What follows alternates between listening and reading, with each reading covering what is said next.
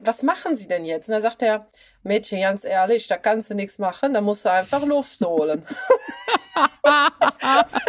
ich gedacht, um Gottes Willen.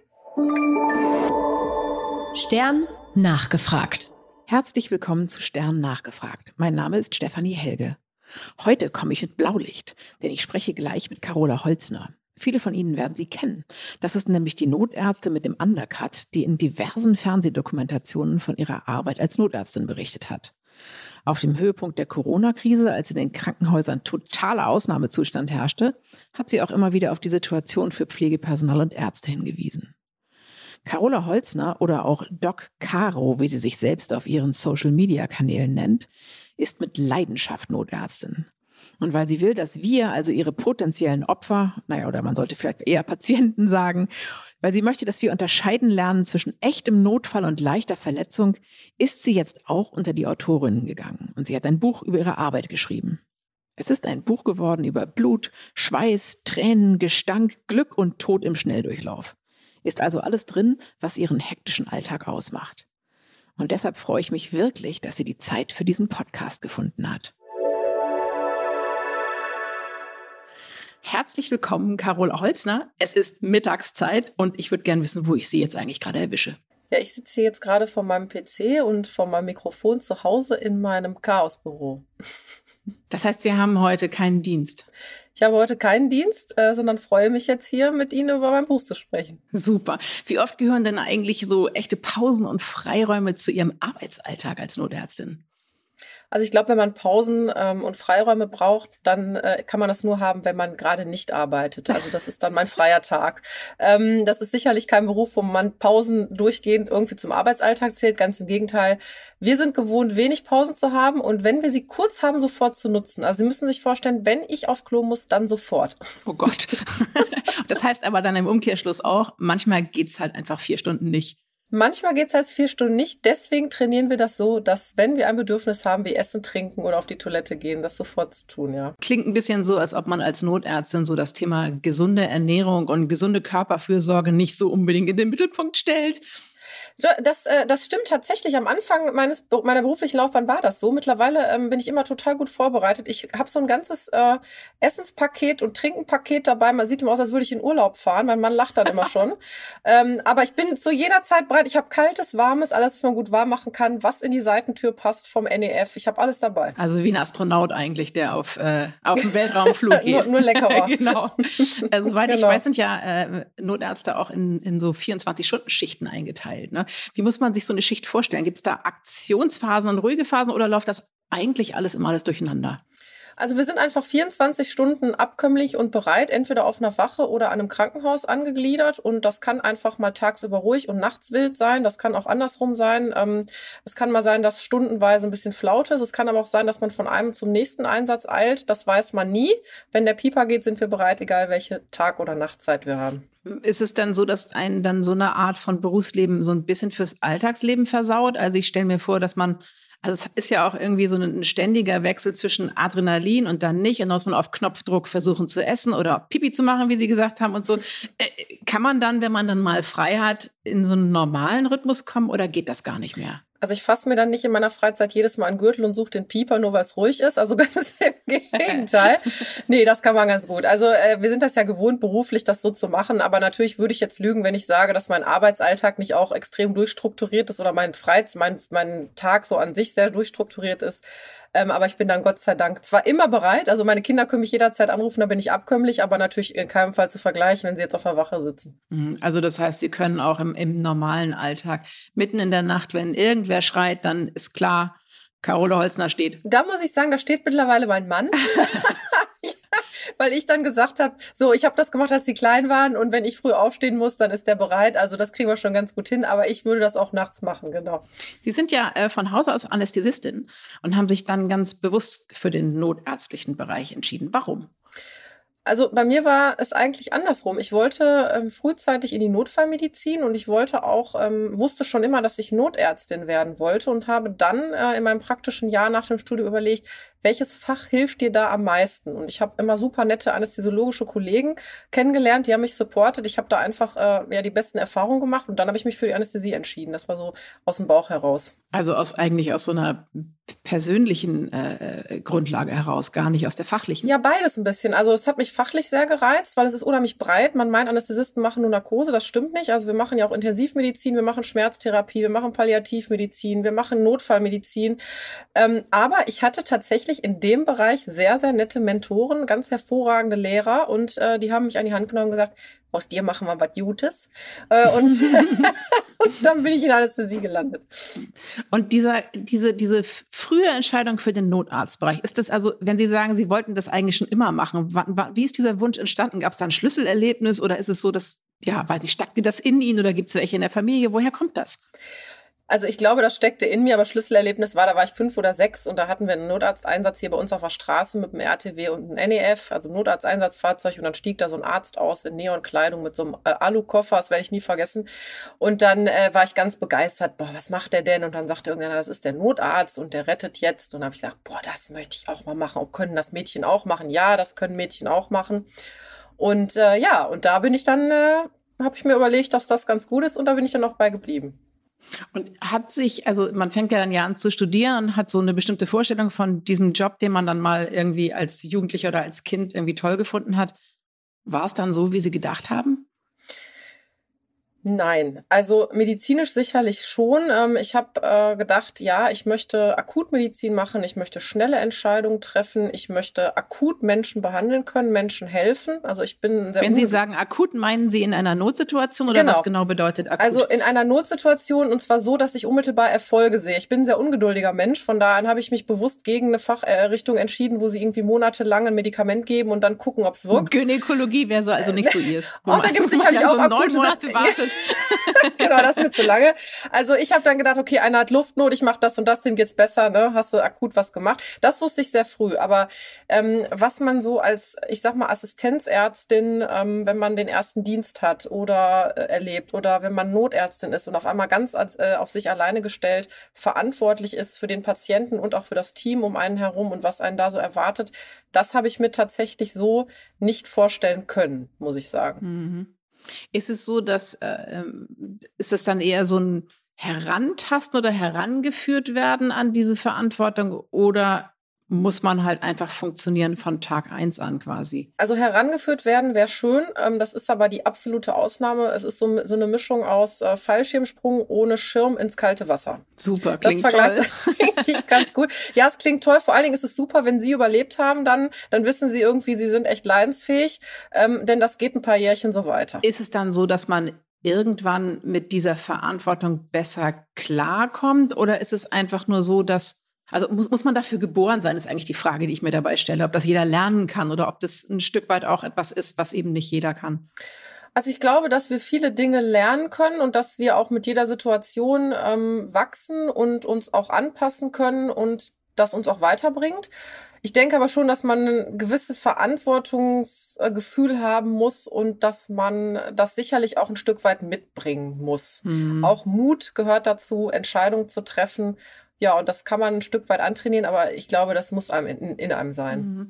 Sie sind ja da auch täglich mit vielen Dingen konfrontiert, die jetzt nicht so einfach auszuhalten sind. Ne? Ähm, wie lange hat es gedauert, bis Sie sich dafür den professionellen, ich sag mal, Schutzpanzer anlegen konnten, den man braucht, um das nicht jeden Abend verzweifelt in sein Kissen zu heulen? Also ich glaube, den professionellen Schutzpanzer, den habe ich bis heute nicht. Ähm, denn das ist irgendwie nichts, was man, was man sich so anlegt und sagt, so ab Zeitpunkt X äh, ist das jetzt so, sondern ähm, es geht eigentlich nur darum, nicht Dinge komplett an sich abprallen zu lassen, ist zumindest meine Meinung, sondern einfach zu wissen, was schaffe ich wie nah an mich ranzulassen und wann schaffe ich mich auch wirklich zu distanzieren.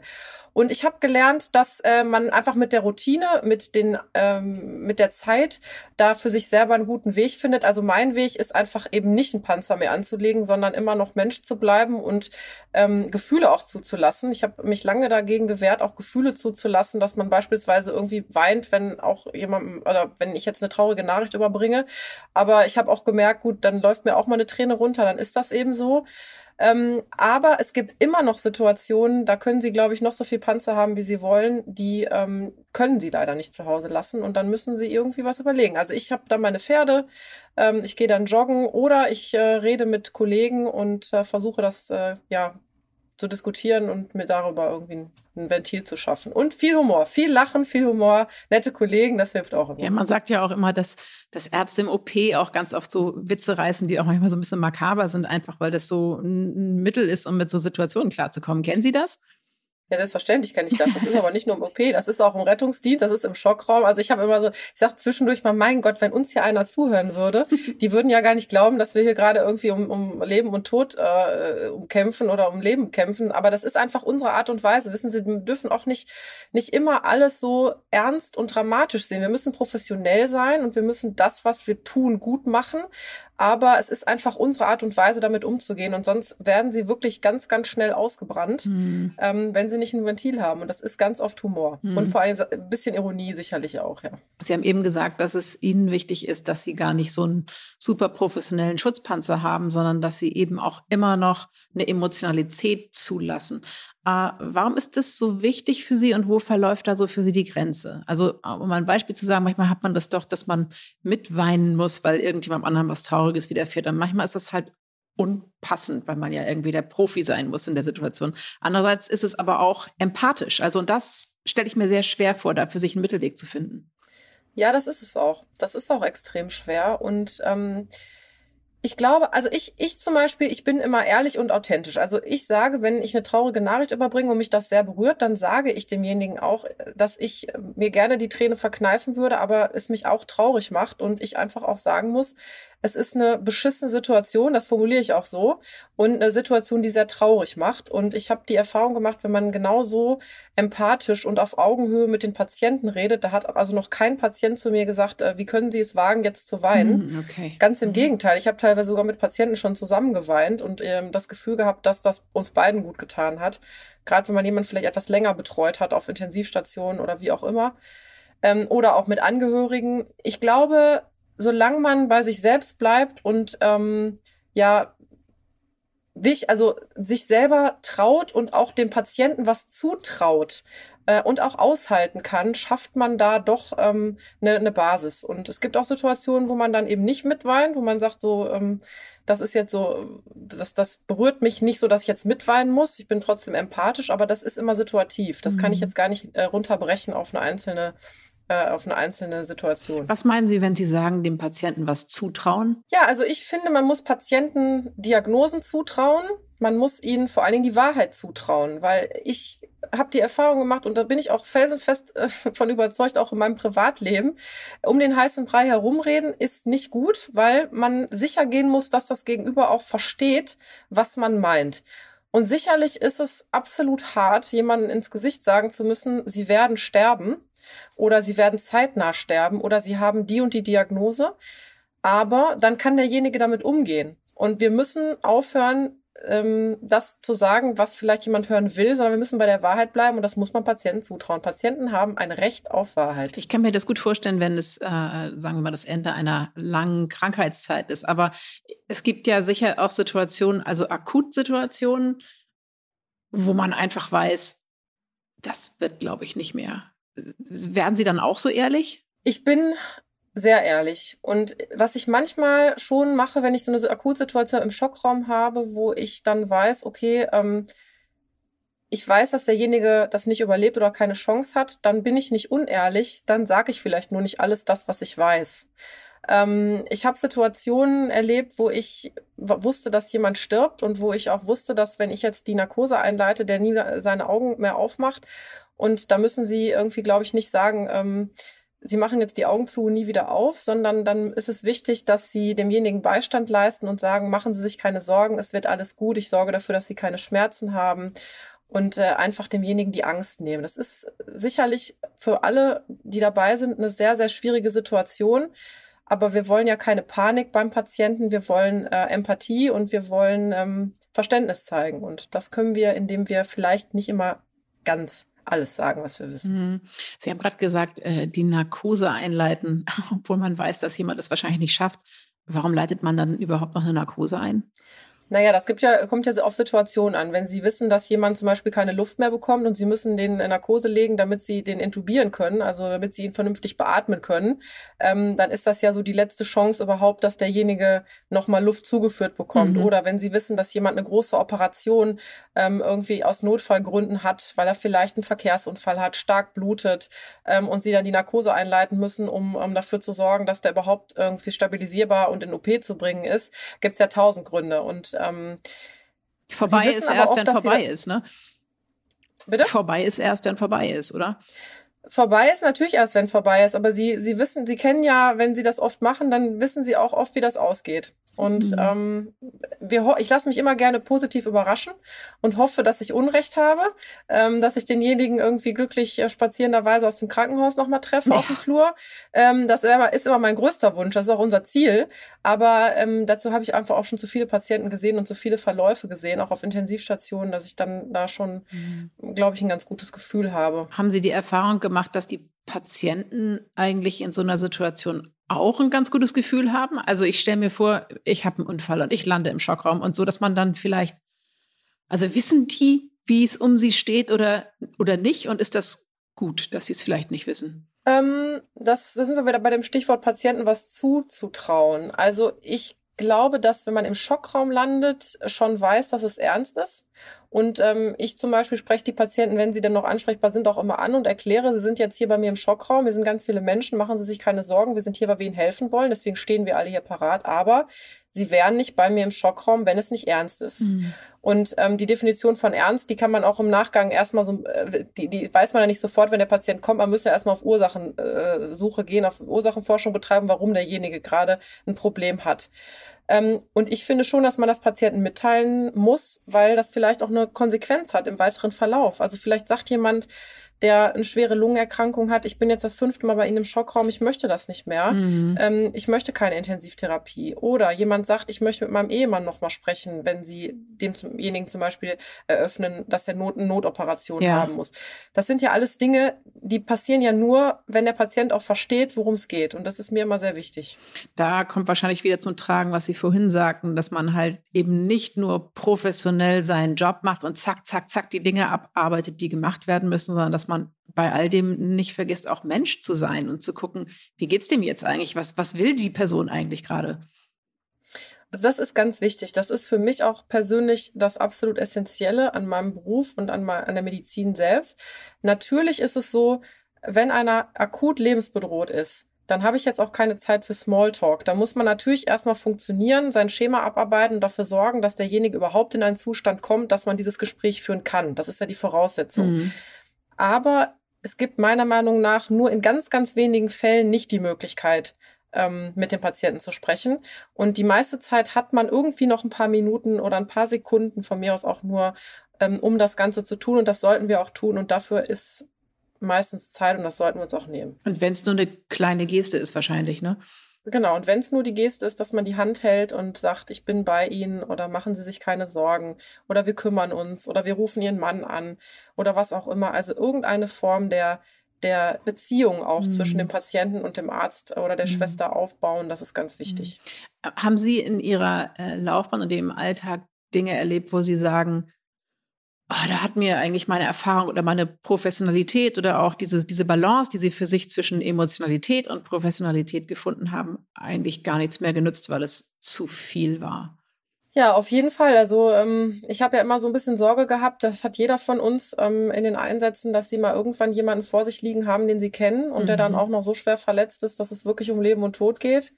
Und ähm, da können sie, also ich habe für mich festgestellt, ich funktioniere trotzdem, aber Ähm, wenn das Ganze dann einigermaßen überstanden ist, dann fallen sie wirklich in ein Loch und das sind Dinge, die können sie nicht lernen, weil sie ähm, sind ja trotzdem Mensch und emotional oder ich bin Mensch und emotional und äh, es ist immer der Albtraum. wenn sie dann irgendwie jemanden kennen, dann ist man natürlich ganz anders drin. Ist Ihnen das häufiger passiert, dass Sie äh, durch Zufall jemanden auf jemanden gestoßen sind, den Sie kennen?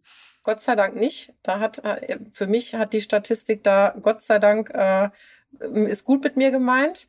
Äh, ich bin auch nicht scharf drauf, dass sich das ändert, ehrlich gesagt. Also ich habe mhm. das äh, ein oder zweimal gehabt und das hat mir auch gereicht. Mhm. Wie kommt man dann, wenn man sowas erlebt, aus seinem eigenen Loch wieder raus? Oder, oder kann man dazu überhaupt Loch sagen? Oder ist es zu tief? Also schafft man es immer noch, es irgendwie einzuordnen? Ich glaube, dass tatsächlich viele gar nicht mehr da rauskommen. Also ich äh, habe das so gelöst, indem ich erst gar nicht realisiert habe, dass ich in ein Loch gefallen bin. Das ist, glaube ich, der erste Schritt, dass man erstmal über, überhaupt realisiert, dass man ein Problem hat. Ähm, mhm. Das war bei mir auch erstmal nicht so. Ich brauchte zwei, drei Tage, um zu verstehen, ähm, was eigentlich mit mir los ist. Und äh, ja, und dann ist es so gewesen, dass ich mir tatsächlich professionelle Hilfe geholt habe und gesagt habe, da stimmt was nicht mit mir ähm, da stimmt was nicht mit meinem Kopf, da stimmt was nicht mit, mit der Gesamtsituation. Ich bin absolut emotional leer und in ein Jahr haben sie eigentlich ganz gut gesagt, in ein Loch gefallen und äh, mhm. wenn ich hier wieder raus will, dann schaffe ich das offensichtlich nicht alleine. Dann brauche ich jemanden, der mir eine Hand reicht und mir hilft. So wie ich vielleicht vielen die Hand gereicht habe, war es dann Zeit, dass mir mal jemand hilft und das äh, würde ich auch jedem empfehlen. Ist das so ein, ein, Prozess, der dann automatisch abgeht? Also das heißt, dass äh, äh, Rettungskräfte oder Ärzte einen automatisierten Prozess der Hilfefindung haben oder muss man da sich wirklich selber drum kümmern? Also leider nicht. Es ist leider nicht so, dass sie automatisch bei belastenden Einsätzen irgendwie ähm, einen Knopf drücken und dann geht die Hilfekaskade los. Aber es ist mittlerweile salonfähig geworden. Es gar nicht so lange her, vor ein paar Jahren, gab es noch überhaupt keine äh, Unterstützung. Mittlerweile gibt es PSU-Teams, also psychosoziale Betreuung, also psychosoziale mhm. Unterstützung, ähm, die einfach äh, da sind, die auch von den von den Feuerwehren zum Beispiel einem zur Seite gestellt werden, ähm, die so wirklich Kriseninterventionen machen. Und mhm. ähm, das ist ganz wichtig und das müssen wir aber noch mehr machen. Und ich bin auch dafür, dass zum Beispiel eine Supervision ähm, in jeden äh, in jede Notaufnahme, auf jede Intensivstation, überall hingehört, dass man belastende Einsätze, belastende äh, Vorfälle im Schockraum oder ähnliches immer im Nachgang bespricht, damit sich die Leute Luft machen können. Ja, weil, raus damit. Genau, ne? raus damit, weil vieles stellt man erst hinterher fest. Man ist zu Hause alleine und fällt dann in ein Loch. Und ähm, dann ist es vielleicht schon ein Stück weit zu spät, deswegen sofort raus, sofort besprechen, sofort Notfallkrisenintervention. Mhm. Und ich zum Beispiel, wenn es denn der Klinikalltag zulässt und nicht alle in alle Himmelsrichtungen verteilt sind, ich bespreche meine Schockräume immer noch mal danach. Mhm. Ich glaube, das ist total wichtig. Man sieht ja auch, wenn irgendwo ein Einsatz ist, so in, im Haus oder so, da sind ja auch ganz schnell Notfallseelsorger für die Betroffenen da. Und das betrifft ja nicht nur die Opfer und deren Familie, sondern eben auch die Helfenden. Ne? Ganz genau. Und da ist mittlerweile ein gutes Angebot da. Ähm, Sie müssen aber proaktiv das wahrnehmen. Also es wird keiner äh, auf Sie zukommen und Sie zwingen, ähm, an der Supervision oder einer Krisenunterstützung äh, teilzunehmen, sondern Sie müssen hingehen und sagen, ich habe ein Problem, bitte helfen Sie mir und dann kriegen mhm. Sie auch Hilfe. Aber das fällt vielen so schwer, einfach zu sagen, ich brauche Hilfe. Kommt da das äh, Männer-Frauen-Thema zu tragen? Also holen sich Frauen leichter Hilfe als Männer auch in dem Bereich? Das ist eine gute Frage, die habe ich mir auch gestellt. Ähm, ich denke, dass Frauen es immer noch leichter fällt, zuzugeben, dass sie schwach sind. Also es ist für mich kein Zeichen von Schwäche, aber das wird ja oft so wahrgenommen, dass man sagt, ich brauche Hilfe. Ähm, ich finde es eigentlich ist ein Zeichen von Stärke, dass man das zugibt. Und ähm, ich habe Gott sei Dank die Erfahrung gemacht, dass auch viele meiner Feuerwehrkollegen oder auch im Krankenhaus, meine, meine männlichen Kollegen, da auch hingehen und sagen, ja, ich brauche Hilfe. Und ich hoffe, dass das auch mehr Männer tun und ähm, sich Hilfe holen, wenn sie Hilfe brauchen. Mhm. Ich wollte jetzt noch mal mit Ihnen auf den Notarztwagen springen, aber das haben Sie ja auch viel gemacht, Einsätze fahren und so weiter. Und ich habe einen Freund, der ähm, Rettungssanitäter ist und er hat gesagt, ganz oft, wenn man so losfährt und irgendwo hinkommt, sind es gar nicht unbedingt die schlimmen Fälle, sondern es sind oft so Begleitumstände, die schwer auszuhalten sind. Und er sagte, das Thema Gerüche sei echt ein Riesenthema. Kennen Sie das?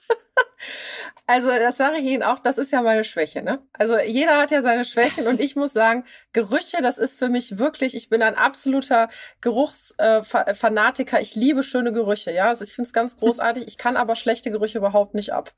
Und äh, es gibt schon Situationen, wo ich wirklich mich übergeben habe im Einsatz aus einem Fenster raus, oh nein. weil äh, auf einmal ein Geruch auf mich zukam, mit dem ich überhaupt nicht gerechnet habe, oder dass ich beispielsweise gar nicht in Wohnung gehen konnte, weil ich einfach wusste, ich schaff's gar nicht ähm, bis zum Patienten Patienten, dann war ich sehr, sehr dankbar, dass ich Kollegen habe, die sagen, okay, du kannst nicht Gerüche, dafür kann ich was anderes nicht. Ich gehe rein und hole den Patienten raus. raus. Und da musst du da nicht rein, da bin ich sehr, sehr dankbar. Aber da kann ich auch aus eigener Erfahrung sagen, da erleben sie Geruchserlebnisse, da träumen sie nicht mal von. Das haben sie noch nicht haben mal. Haben Sie einen Tipp für ihn? Weil er ist erst seit vier Monaten dabei und er sagt, er hat sich schon dieses Tigerbalm gekauft und so, aber es hilft irgendwie also nicht. Also ich habe ja damals Formulatur gemacht in der Rechtsmedizin, weil ich eigentlich vorhatte, Rechtsmedizinerin zu werden, weil ich auch so ein Crime-Serien-Fan ja. war. Und da hatte ich so einen, in Köln und da hatte ich so einen ganz, ganz tollen Rechtsmediziner und nachdem ich bei dem, bei der ersten, äh, bei der ersten Leiche, die ich da hatte, mich auch wirklich fast übergeben habe, weil das irgendwie äh, in Flocati eingerollt, sechs Monate verwest, äh, Gerüche auf mich oh! zukam, mit denen ich nicht und dann noch Flocati. genau, die ich nicht, also es war so eine zusammengewachsen und dann äh, da, da hm, sagte, dann, dann stand er da so ganz cool, holte tief Luft. Also ich wurde irgendwie weiß-rot, weiß-rot und dachte, ich kollabier gleich. Und da habe ich ihn auch gefragt, das ist ja, was machen Sie denn jetzt? Und da sagt er, Mädchen, ganz ehrlich, da kannst du nichts machen, da musst du einfach Luft holen. ich gedacht, um Gottes Willen. Darf ich fragen, äh, ich weiß nicht, ob es jetzt pietätlos ist, ich frage trotzdem, wie riecht denn ein Toter? Ja, also das ist so eine, so eine Mischung aus dieses, dieser ganz, ganz süßliche ähm, äh, Moschusgeruch, das ist so der typische Leichengeruch ähm, gemischt, aber mit wirklich Gestank von Verwesung. Also so richtig, mm. ähm, das, das kann man nicht äh, erklären. Das ist ähm, ein Steak in der Sonne. Ja, das ist noch nett ausgedrückt, glaube ich. Also es ist, äh, es, okay, wird, nee, es ist, sind wirklich Sachen. Ich wusste auch nicht, wie sowas riecht, bis man es nicht selber riecht. Ne? Und und mm. das, ähm, da hilft offensichtlich wirklich nur tief Luft holen. Der eine schafft es, das zu überleben, und der andere, der mm. muss halt raus. Das andere, was der erzählt hat, ist, ähm, dass er, bevor er Einsätze gefahren ist, nicht gewusst hat, was so hinter den Türen und Fenstern unserer Stadt so passiert. Also er sagte, man fährt abends durch so eine Stadt und dann sieht man die erleuchteten Fenster, denkt, oh schön, die wohnen da aber schön oder die wohnen auch mal schön. Und wenn man halt ein paar Einsätze gefahren hat, dann sieht man so, dass Leute zum Teil in unfassbaren Verhältnissen leben. Kennen Sie das auch? Das ist unser täglich Brot. Also ähm, ich habe auch schon zu meinem Mann gesagt, ähm, ich werde mich nicht mehr beschweren, wenn die Schuhe nicht im Schuhregal stehen und dass bei uns vielleicht nicht jeden Tag gesaugt wird. Bei uns ist es sehr ordentlich. Also sie sind ja, wenn sie im Einsatz irgendwo hinkommen, sind sie grundsätzlich unerwartet, nie eingeladen und man hat sich nicht auf sie vorbereitet und sie kommen ja nicht in eine saubere Wohnung mit gedecktem Tisch und Kuchen drauf, sondern sie kommen in die Realität. Und ähm, ich muss auch sagen, die Realität hat mich nicht nur einmal sehr, sehr erschüttert, ähm, sei es von hygienischen Zuständen über Armut, über ähm, Gewalt, über was auch immer Sie da sehen. Also da sind wir mit unserer heilen Spießerwelt, ähm, glaube ich, fernab ähm, uns vorstellen zu können, was eigentlich wirklich hinter verschlossenen Türen los ist. Sieht man dann die Gesellschaft mit anderen Augen? Also hat man das Gefühl, dass es eigentlich ganz schön schlimm steht? Oder, ähm, oder hat man eher das Gefühl, dass man in einer furchtbaren Blase lebt und besser mal den Kopf rausstrecken sollte in die Wirklichkeit? Also ich habe eher zweiteres. Ich habe eher das Gefühl, okay, ähm, ich bin in so einer äh, Glückseligkeitsblase und sollte vielleicht des Öfteren mal ähm, über den Tellerrand hinausschauen. Das wird mir ja auch, ähm, ich sag mal, gegönnt im Rettungsdienst. Ja. Und ähm, ich glaube einfach, dass sie wirklich einen repräsentativen Schnitt durch die Gesellschaft bekommen und äh, wissen, was dann so in unserer Gesellschaft eigentlich passiert, ja. Mhm. Und wird man dann, also äh, Sie haben ja auch, äh, sind ja auf Social Media auch relativ aktiv, auch schon lange und so und haben ja jetzt auch das Buch geschrieben und so. Ist es auch mit ein Grund, dass man so einen Einblick in die Gesellschaft kriegt, dass man dann irgendwann anfängt, sich vielleicht auch gesellschaftspolitisch zu äußern? Auf jeden Fall. Also ähm, das bezieht sich auf alle Bereiche. Wenn Sie irgendwie als Notärztin in eine Familiensituation kommen, wo Sie sehen, dass da Kinder missbraucht werden oder unterernährt sind oder wo vielleicht Gewalt angewendet wird oder wo Sie einfach Armut sehen, wo es keine Möbel gibt, also all diese ganzen Dinge, ähm, wo es keine Bildung gibt, dann fragen, frage ich mich natürlich schon an einigen Stellen, das ist ja auch ein bisschen so die Aufgabe von uns Menschen mit Reichweite und mit Gehör, die Gehör haben, auch äh, das äh, nochmal zu thematisieren und darauf aufmerksam zu machen mhm. und zu sagen, es hat zum Beispiel nicht jedes Kind in Deutschland die gleichen Startchancen und die gleichen Bildungschancen und äh, irgendwie die gleichen Möglichkeiten. Und ich finde es schon wichtig, dass man das auch nicht vergisst. Mhm. Sie haben ja äh, angefangen damit, dass Sie, glaube ich, vor allen Dingen, ähm, ja, ich sage jetzt mal, medizinische Laienaufklärung gemacht haben. Also sowas wie, äh, wie sieht eigentlich ein Notarztwagen von innen aus oder wie, oder was ist ein Antibiotikum, sowas in der Art. Mhm. Ähm, und dann aber sich eben auch zum Teil auch politisch oder zumindest gesellschaftspolitisch geäußert haben. Wie sind denn die Reaktionen darauf? Denn ich weiß aus eigener Erfahrung oder aus unseren äh, Social-Media-Kanälen, dass wir zum Teil heftige und auch nicht besonders freundliche Reaktionen auf eine pure Meinungsäußerung bekommen. Wie ist das bei Ihnen? Also das, da muss man, glaube ich, mit umgehen können. Das ist ganz normal. Also die Anonymität des Internets ähm, und vor allen Dingen auch die Aggressivität der Einzelnen, die sich dann da ins Internet begeben, um Leute zu beschimpfen, ähm, die darf man nicht auf sich beziehen und die muss man einfach ignorieren und ähm, auch gekonnt weglächeln an einigen Stellen ich habe mich ja nie gesellschaftspolitisch geäußert über Dinge, die mich nicht betreffen. Also ich habe ja, ähm, ob es jetzt äh, im Rahmen der Corona-Pandemie war, immer nur berichtet von der Front aus der Notaufnahme, von den Intensivstationen. Ich habe, als es um die Impfung ging, ähm, gesagt, vergessen Sie uns nicht, liebe Politiker, ne? wir sind auch Prio 1. Also es sind alles Dinge, die uns selber oder mich selber im Krankenhausalltag betroffen haben. Es ging um die Pflege, ähm, die, die Arbeitsbelastung. Das sind ja alles Dinge, die ich am eigenen Leib miterlebe. Und ähm, von da an äh, darf ich da auch ähm, nicht nur meine Meinung zu sagen, sondern ich darf auch die Situation beschreiben, wie sie ist. Denn ähm, ich maße mir schon an, ähm, als jemand, der die ganze Zeit in der Notaufnahme rumläuft, besser zu beurteilen, was da los ist, als mancher, der eben noch nie in der Notaufnahme war. Und äh, das kann man ruhig mal in die Öffentlichkeit bringen. Und da muss man auch damit rechnen, dass vielleicht Leute das anders sehen. Aber gut, das dürfen sie ja. Wir haben ja eine Meinungsfreiheit, aber ich äh, plädiere schon dafür, dass man die Meinung dann vernünftig äußert, ohne mhm. Beleidigung und so weiter. Ne? Was ist, was ist Ihr Antrieb dabei gewesen, als Sie damit angefangen haben? Also ging es da tatsächlich darum, äh, Leute zu befähigen, weil sie eben mehr wissen über die Dinge, oder ging es Ihnen auch darum, vielleicht die Situation für Pfleger, Ärzte ähm, zu verbessern? Also als ich mit Social Media angefangen habe, da ging es wirklich mir darum, ähm, das, was hinter Kle in kleinen Untersuchungsräumen passiert, in Krankenhäusern jeden Tag oder in Arztpraxen, einfach mal bekannt zu machen und zu sagen, es kann ja nicht sein, dass jemand gar nicht weiß, was er hat. Und das nach ja. einem Arztberuf, äh, nach einem Arztbesuch. Ne? Also der ist beim Arzt, kommt nach Hause und der Mann fragt, was hast du denn? Und dann weiß die gar nicht, was das, das fängt an wie ein Witz, wenn sie das genau, sagen. Nee, kommt ein Mann vom Arzt. kommt, ja, genau, genau, kommt ein Mann vom Arzt und weiß nicht, was er hat und Frau auch nicht. Und da habe ich mir gesagt, okay, das muss doch besser werden. Ähm, und ich hatte schon immer das Gefühl, dass meine Patienten zumindest so gut informiert sind, dass sie mit ihren einfachen Worten äh, wiedergeben können, was ihr Problem ist. Also ich lasse mir das von Patienten immer noch mal selber erklären. Und das ist für mich so eine, mhm. so eine Kontrollfunktion, ob ich das gut erklärt habe oder nicht, weil wenn der Patient das nicht verstanden hat, dann liegt es nicht am Patienten, sondern an mir, weil ich hätte es auch besser erklären können. Und das habe ich mir dann so ein bisschen zu Herzen genommen und gesagt, okay, dann, dann fange ich damit an, weil der Bedarf ist riesig und habe äh, kleine Handyvideos gemacht äh, in schlechter Qualität, die aber inhaltlich offensichtlich schon sehr gut angekommen sind. und dann haben sie halt irgendwann eine größere Reichweite und ich habe mir auch nie darüber Gedanken gemacht, ob ich mich jetzt gesellschaftspolitisch äußere, sondern ich habe einfach alles, was ich mache, ähm, aus einer Situation heraus, aus einem Erlebnis heraus, zum Beispiel in einer Notaufnahme oder einfach auch so aus dem Bauch heraus gepostet und das hat dann immer sehr großen Anklang gefunden. Vielleicht, weil es mhm. einfach situativ und intuitiv ist und nicht geplant und ich nicht darauf achte, was ich wie sage, sondern äh, einfach das tue. Und ähm, man ist das ja auch als Patient immer gar nicht so gewohnt, dass äh, Ärztinnen und Ärzte so Tacheles reden. Also die meisten äh, haben ja oft auch eine Sprache, die echt äh, schwierig ist. Ich kenne das schon, dass man so rauskommt vom Arzt und hinterher denkt, ach, eigentlich wollte ich ja eigentlich das, das und das gefragt haben, aber irgendwie bin ich gar nicht dazu gekommen, weil alles so schnell ging und man so platt gelabert wird. Und ich könnte mir schon vorstellen, dass ihre Art zu sprechen und die Dinge so beim Namen zu nennen, deswegen eben auch so äh, gut ankommt. Ja, das, das ist glaub, auch, glaube ich, das Ding. Das, da sind wir wieder bei den Patienten was zutrauen und vor allem auch den Patienten ernst nehmen. Und ich habe ja nichts davon, wenn ich im weißen gestärkten Kittel von oben herab, also auch allein schon, äh, müssen Sie sich vorstellen, Sie liegen im Bett und es steht ein äh, jemand über Ihnen. Das, da haben Sie ja schon alleine von der von der Position der Unterhaltung, Ätzend. ja, haben Sie ja schon eine ganz, ganz schlechte, meiner Meinung nach eine ganz, ganz schlechte Ausgangslage, weil immer einer schon über dem anderen steht. Und das darf nicht sein. Ähm, mhm. Das heißt, für mich gilt immer die Augenhöhe sowohl ähm, tatsächlich seitlich herzustellen, also die Augen wirklich auf einer Höhe zu haben, ob ich mich jetzt hinsetze oder der Patient sich hinsetzt oder wir uns zusammensetzen oder zusammen stehen, das ist egal. Da eine Augenhöhe herzustellen und das Ganze dann eben auch noch sprachlich so, dass wir uns irgendwie auf einem Level treffen. Und ich habe das Gefühl, äh, dass das ganz gut angekommen ist und dass hoffentlich die meisten meiner Patienten verstehen, wo sie dran sind.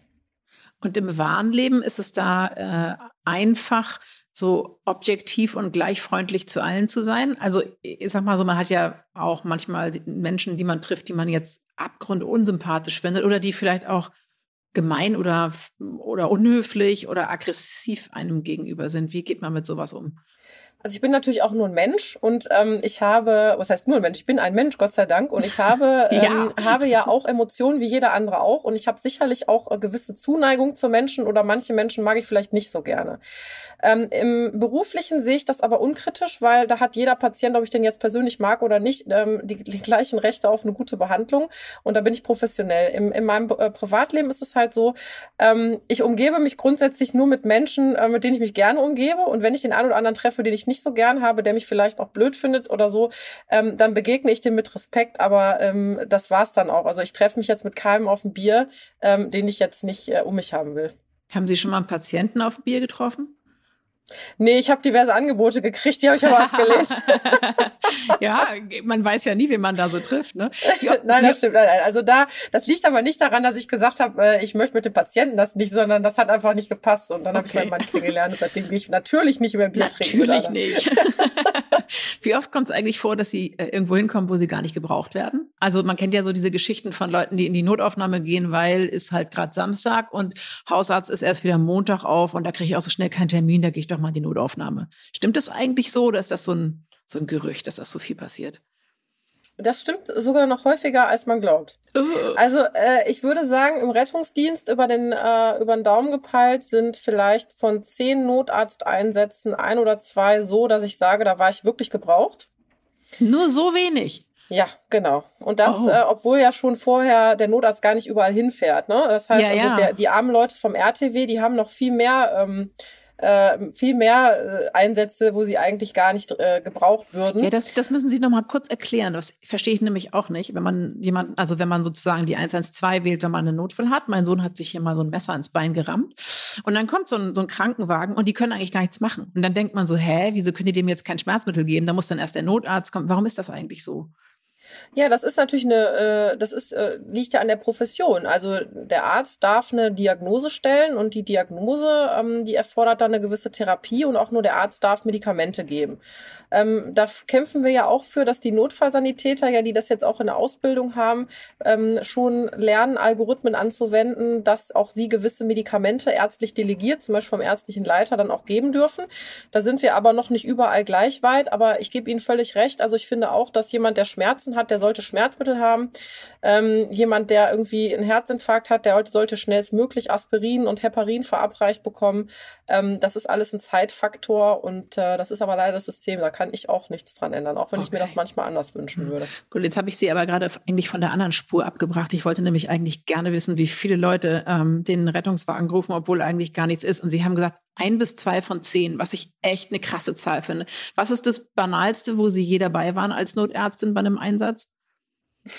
Dann müssen Sie mein Buch lesen. Das möchte ich jetzt nicht, das möchte ich jetzt nicht spoilern. Das äh, Dinge, die man normalerweise nicht glaubt. Aber ich sage, äh, sage einfach, wenn man nachts um drei wegen Augenjucken den Rettungsdienst anruft, dann ist was falsch gelaufen. Ich glaube auch. Ja, also das muss man nicht machen. Da kann man auch irgendwie zum Hausarzt gehen oder man kann sich auch in ein Taxi steigen und es darf einfach dieses Anspruchsdenken der Menschen nicht mehr unterstützt werden, dass man sagt, naja, wir lassen lieber einen Rettungswagen kommen, weil der fährt mich umsonst ins Krankenhaus und beim Taxi zahle ich 12 Euro. Ähm, das geht so nicht. Da müssen wir reformieren, da ist was im System falsch. Mhm. Gibt ja auch noch äh, die Menschen, bei denen man so das Gefühl hat, dass die sich äh, ja fast mit Absicht in Notsituationen begeben. Also ich sag mal, Leute, die total krank schon sind und trotzdem irgendwie rauchen, äh, sich zu dünn anziehen, trinken, zu viel essen, was auch immer. Also wo man so das Gefühl hat, Leute, bisschen Eigenverantwortung. Kommt es Ihnen vor, dass Sie irgendwo hingehen und Sie sagen, okay, ich helfe dir jetzt, aber als Mensch denken Sie, Alter, reiß dich mal zusammen. Ja, natürlich. Also ich bin ja äh, Ärztin und ich bin auch Privatperson. Und Ähm, wobei ich muss auch sagen, ich habe das vielleicht äh, in früheren Jahren viel mehr versucht, Menschen zu missionieren, äh, bis ich dann festgestellt habe, ich bin weder Missionar beruflich, noch irgendwie bin ich deren Eltern oder sonst was äh, und schon gar nicht bin ich die Sittenpolizei. Das heißt, äh, ich maß mir mittlerweile gar nicht mehr an, irgendwas zu kommentieren oder die Leute belehren zu wollen, ist auch nicht mein Job. Ähm, ich sage ihnen aus ärztlicher Sicht, was das für Folgen haben kann. Also ich sage dem Patienten, ja, wenn sie weiter rauchen, wird sich ihre Lungen Erkrankung, die sich sowieso jeden Tag verschlimmert, noch schneller verschlimmern und sie werden immer kränker.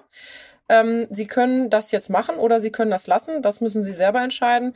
Aber im Zweifel gilt wirklich, ich behandle den Patienten und denke mir meinen Teil, weil mehr kann ich sowieso nicht machen. Und ich habe ähm, für mich den wichtigsten Satz äh, in meinem beruflichen und privaten Leben jetzt implementiert und der lautet einfach, keine Hilfe ohne Auftrag und äh, nur Hilfe zur Selbsthilfe ist eigentlich Hilfe und das, äh, damit komme ich ganz gut zurecht. Wenn Sie sagen, keine Hilfe ohne Auftrag, dann meinen Sie, dass Sie nur so weit gehen, wie das, was der Patient von Ihnen möchte? Oder wie muss man das verstehen? Ja, genau. Also Sie können ja keinem helfen, der sich nicht helfen lassen will. Also ich kann ja jetzt nicht irgendwo hingehen und sagen, ähm, ich kann Ihnen nur helfen, wenn Sie aufhören zu rauchen.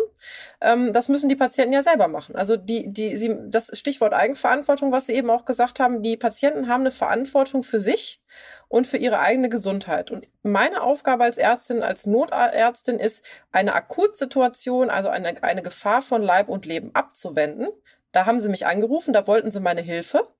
Ähm, aber ihr Leben in den Griff zu bekommen und umzukrempeln, das ist nicht mehr meine Aufgabe als Notärztin. Ähm, da sind die Patienten dann Gott sei Dank selbst für verantwortlich. Gibt es denn Patienten, die Ihnen auf die Nerven gehen? Also äh, irgendwas, wo Sie sagen, das brauche ich jetzt echt nicht mehr?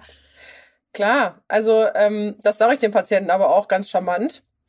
Also ich sag mal, wenn man ich sofort. Äh, ja, also nee, aber das ist muss man auch. Also wenn man wenn sich eine total überfüllte Notaufnahme vorstellen ähm, wo ähm, jetzt zum Beispiel, jetzt kommt der Notarzt noch rein, bringt irgendwas, sie sind im Schockraum und dann merken sie, wie da vorne einer rumrandaliert, weil er fünf Stunden warten muss, weil irgendwie äh, er die Fäden gezogen haben muss bei einer Wunde am Handgelenk.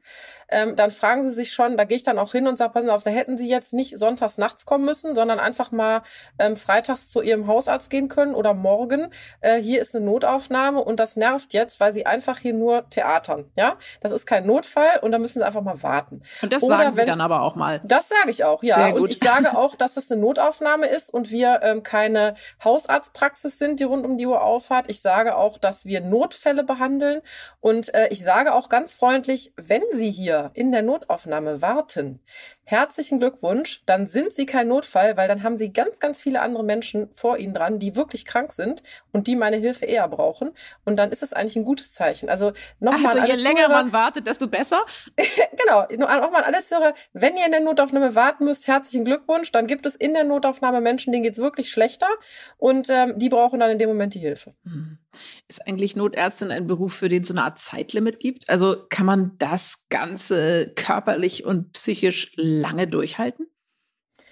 Ich glaube ganz ehrlich nicht, dass das ein Beruf ist, den ich ähm, oder den Mann oder ich ähm, bis zur Pensionierung durchhalten möchte. Und das wird ja noch bis 70, 75 dauern. Genau, also ich habe mir, ich hab mir fest vorgenommen, dass ich nicht mit dem Rollator zum Einsatz rollen muss in die ja. zweite Etage, äh, sondern ähm, es ist tatsächlich so, es ist körperlich extrem anstrengend, weil sie ähm, allein schon die, die, die, die Schlafstörung, die sie bekommen, weil sie irgendwie nachts dann aufstehen müssen, das konnte ich ähm, tatsächlich vor ein paar Jahren noch besser. Also man merkt das mit mhm. jedem Tag, wo man älter wird, das klingt immer so blöd, aber das, das ist wirklich ist leider so. so. äh, merkt man das und ähm, dass das sehr schwierig wird. Auch es ist ja auch bewiesenermaßen so, dass Schichtdienst äh, auch gesundheitliche Risiken mit sich bringt und der Stress und auch äh, die Emotionen und auch das die ganzen Schicksale, die sie sehen. Also ich ja, ähm, habe mir vorgenommen, das Ganze so lange zu machen, wie mir das noch Freude macht. Mhm. Und wenn der Punkt kommt, wo es mich nur noch stresst oder wo ich abstumpfe, da habe ich mir fest vorgenommen, da höre ich auf. Was ist wichtiger, dass Sie nicht abstumpfen oder dass der Stress, dass das Stresslevel unten bleibt?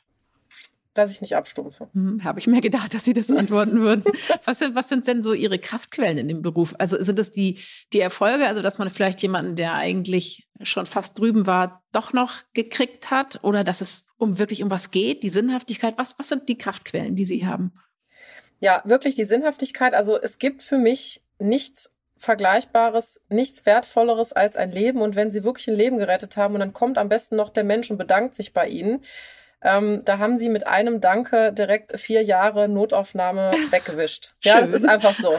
Und ähm, das ist was, was mir absolut Kraft gibt. Dann nette Kollegen und die Bereiche, in denen ich mich aufhalte, damals auf der Intensivstation, immer noch im Rettungsdienst und in der Notaufnahme, das sind einfach Teambereiche. Da zählt nicht nur der Arzt oder die Pflege oder sonst wer, das ist ein Teamding.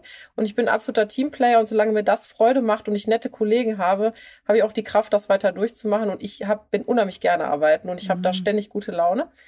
und äh, die verbreitet sich auch und das hoffe ich, dass das auch noch lange so ist. Das war jetzt fast wie so ein äh, Werbesatz für junge Menschen, äh, ja. die den Medizinstudenten sind, in diesen Job reinzugehen. Ist das so? Also würden Sie tatsächlich jungen Medizinstudenten sagen, Leute, geht in diesen Bereich, das ist geil? Ich glaube, wenn man der Typ dafür ist, wenn man ähm, stressresistent ist, Bock auf Notfälle und vor allen Dingen auch auf Verantwortung tragen äh, hat und auch der Typ ist für schnelle Entscheidungen, gibt es für mich keinen besseren Bereich. Ähm, und ich kann das echt nur jedem äh, jungen Arzt sowieso ans Herz legen, mal in der Notfallmedizin äh, eine Zeit lang zu arbeiten, weil es kann ja auch äh, immer passieren im, in irgendwelchen Praxen, wenn man hinter niedergelassen ist, ist ein Umfeld, da sollte man wissen, was passiert. Ähm, und es arbeiten einfach die coolsten Leute in den Notaufnahmen. Und von daher muss man da auf jeden Fall mal hingehen. Ich würde jetzt sehr gern sagen, Frau Holzner, dass ich es schön fände, wenn ich Ihnen mal begegnen würde, aber irgendwie auch nicht. Aber es hat mir sehr großen Spaß gemacht, mit Ihnen zu sprechen. Herzlichen Dank dafür. Dankeschön. Ich mein's ernst. Sollte ich je eine Notärztin brauchen, will ich Frau Holzner. Dafür würde ich meinen Notfall auch nach Duisburg verlegen, denn da arbeitet sie jetzt. Wenn Sie ihr Buch lesen wollen, es heißt Eine für alle und erscheint ab 25. Oktober im Fischer Verlag. Ich verabschiede mich heute mal mit einer blöden Corona-Floskel, aber sie passt einfach viel zu gut. Bleiben Sie gesund. Ihre Stefanie Helge. Stern nachgefragt. Dieser Podcast ist Teil der Initiative Zeit, die Dinge neu zu sehen. Zum Schluss möchten wir euch noch einen Podcast empfehlen und dafür lasse ich einfach die Podcasterin selbst zu Wort kommen. Hallo, ich bin Alexandra Kraft, Wissenschaftsredakteurin beim Stern und Host des neuen Podcasts Sie läuft, er rennt. Beim Sport können die Geschlechter nicht verschiedener sein. Männer rennen, bis das Herz rast und die Lungen brennen. Frauen, ja, die lassen es eher ruhiger angehen. Warum das so ist und was Frauen und Männer voneinander lernen können, das und noch viel mehr erfahren Sie in unserem Podcast Sie läuft, er rennt. Jeden Dienstag auf AudioNow, stern.de und allen gängigen Podcast-Plattformen. Hören Sie rein, fangen Sie an zu laufen. Wir freuen uns auf Sie. AudioNow.